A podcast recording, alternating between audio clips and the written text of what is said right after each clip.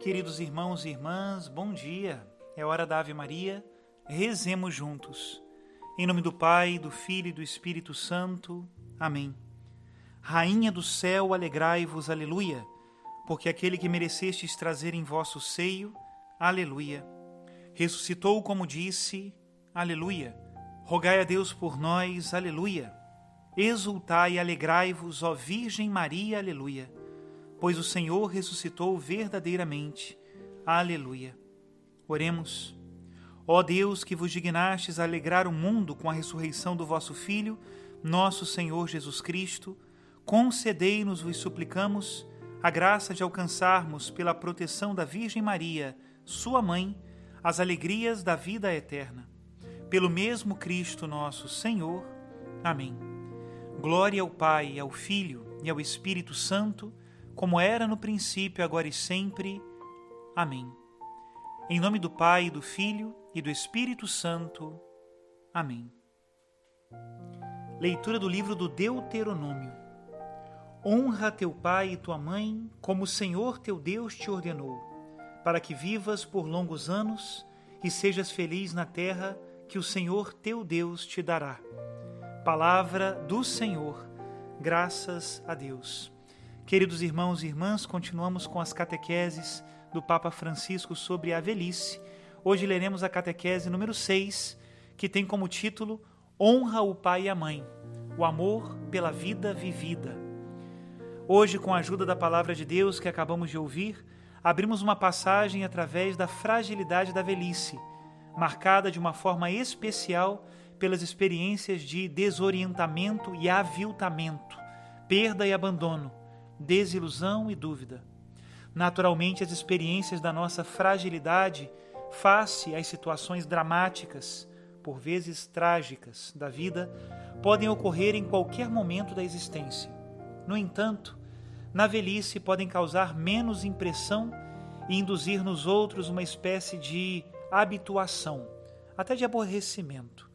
Quantas vezes ouvimos ou pensamos, os velhos incomodam, Dissemos ou pensamos, as feridas mais graves da infância e da juventude provocam justamente um sentimento de injustiça e rebelião, uma força para reagir e lutar. Por outro lado, as feridas, até graves, da velhice são inevitavelmente acompanhadas pela sensação de que, em qualquer caso, a vida não se contradiz, porque já foi vivida.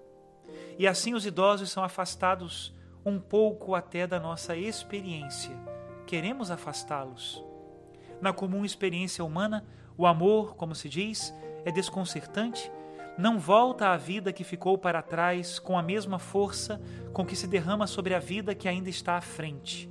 A gratuidade do amor também se vê nisto. Os pais sempre sabem-no desde sempre, os velhos aprendem-no depressa. No entanto, a revelação abre um caminho para uma diversa restituição do amor. É a via do honrar quem nos precedeu. A via do honrar as pessoas que nos precederam começa por aí honrar os idosos. Este amor especial que abre o caminho sob forma de honra, isto é, ternura e respeito ao mesmo tempo, destinado à idade avançada, é selado pelo mandamento de Deus.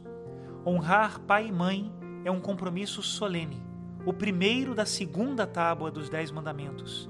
Não se trata apenas do próprio pai e da própria mãe, trata-se da geração e das gerações que precedem, cuja despedida pode também ser lenta e prolongada, criando um tempo e espaço de convivência duradouro com as outras idades da vida. Por outras palavras, trata-se da velhice da vida. Honra é uma boa palavra para enquadrar este âmbito de restituição do amor, que diz respeito à velhice. Isto é, recebemos o amor dos pais, dos avós, e agora restituímos este amor a eles, aos idosos, aos avós. Hoje descobrimos o termo dignidade para indicar o valor de respeitar e cuidar da vida dos outros. Dignidade aqui equivale essencialmente à honra. Honrar pai e mãe, honrar os idosos, é reconhecer a dignidade que eles têm. Pensemos cuidadosamente sobre esta bela declinação do amor que é a honra. O próprio cuidado dos doentes, o apoio a quantos não são autossuficientes, a garantia de sustento, podem carecer de honra.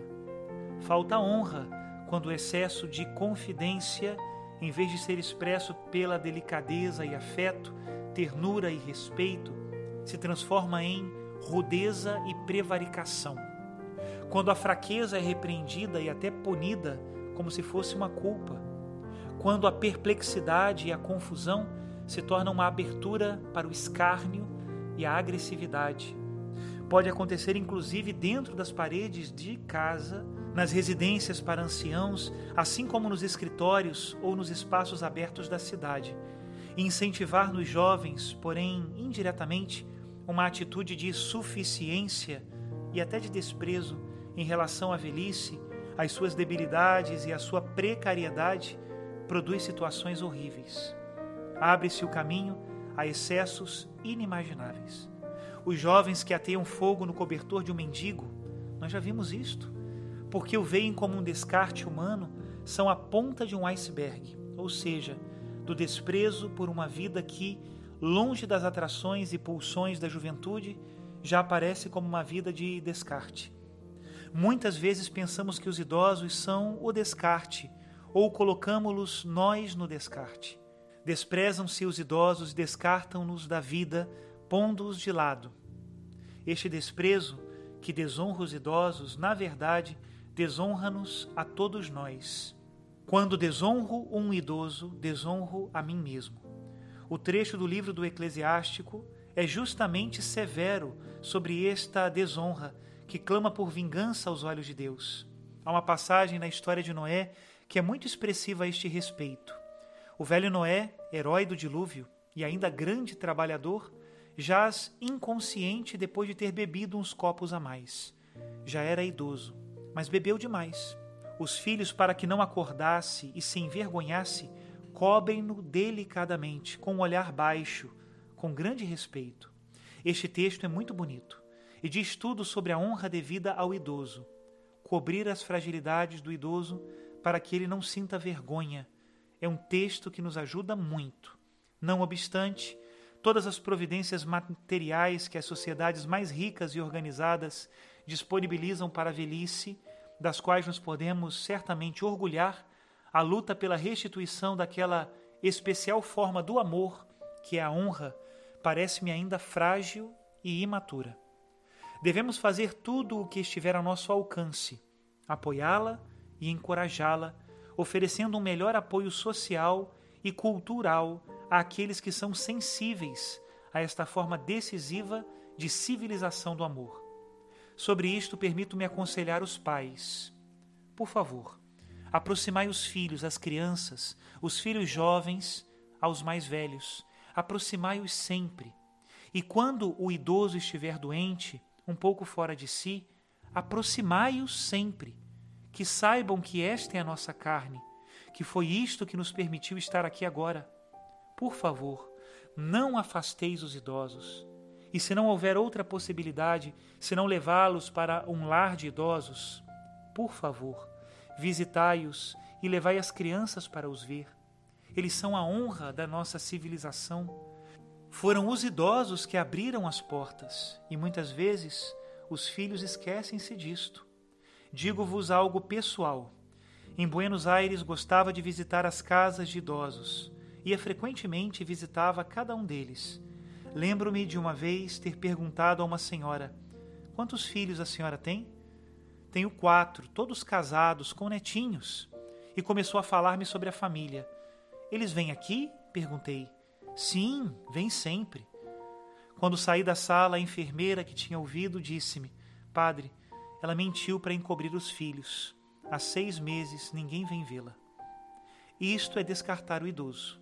É pensar que os velhos são material de descarte. Por favor, isso é um pecado grave.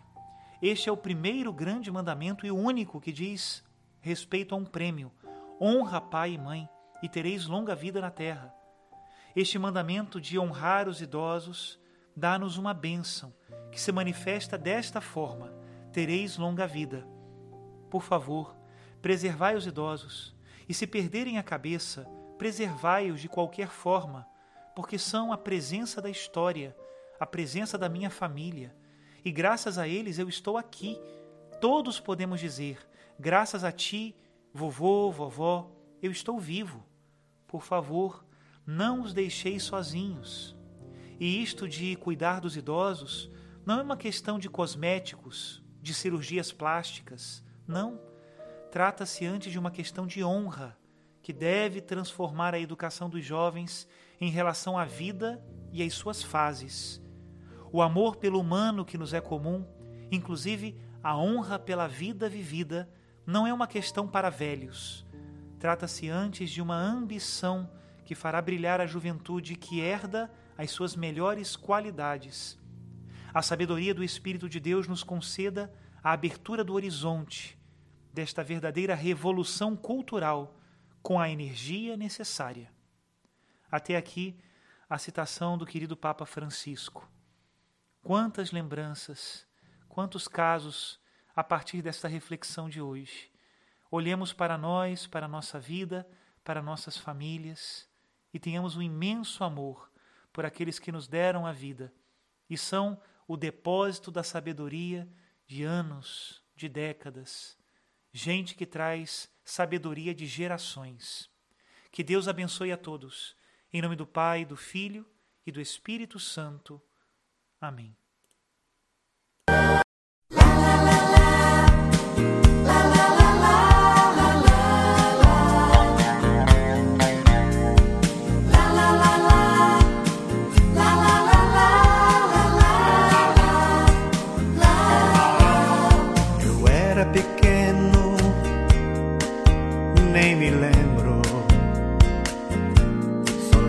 Que à noite, ao pé da cama,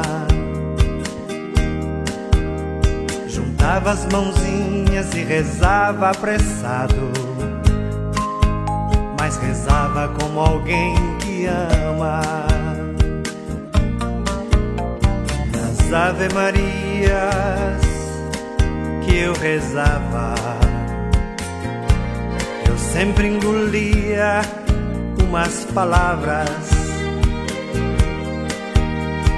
muito cansado, acabava dormindo, mas dormia como quem amava. Ave Maria, Mãe de Jesus, o tempo passa, não volta mais. Tenho saudade daquele tempo que eu te chamava de minha mãe. Ave Maria. Jesus, Ave Maria, Mãe de Jesus.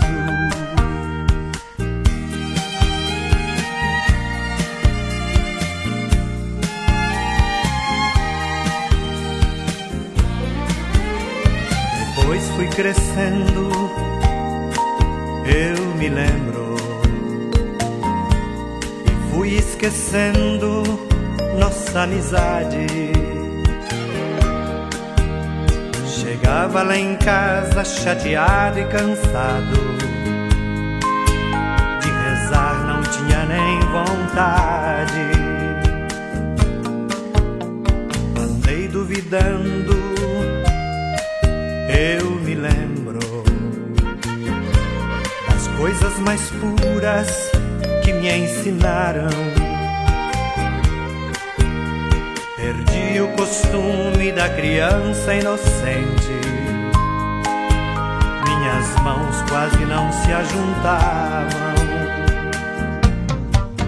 Ave Maria, Mãe de Jesus, o tempo passa, não volta mais. Tenho saudade daquele tempo que eu te chamava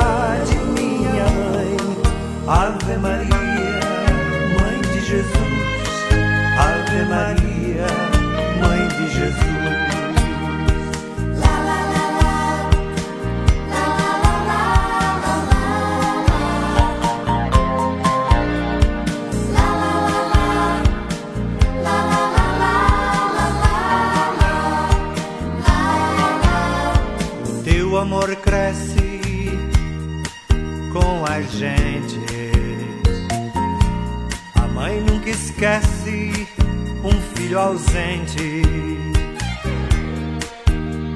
Eu chego lá em casa chateado e cansado, mas eu rezo como antigamente. Das Ave Marias que hoje eu rezo, esqueço as palavras e adormeço. Sem rezar como eu devo. Eu de ti, Maria, não esqueço. Ave Maria, Mãe de Jesus, o tempo passa, não volta mais. Tenho saudade daquele tempo que eu te chamava de minha mãe. Ave Maria Maria, Mãe de Jesus. Ave Maria, Mãe de Jesus. Ave Maria, Mãe de Jesus.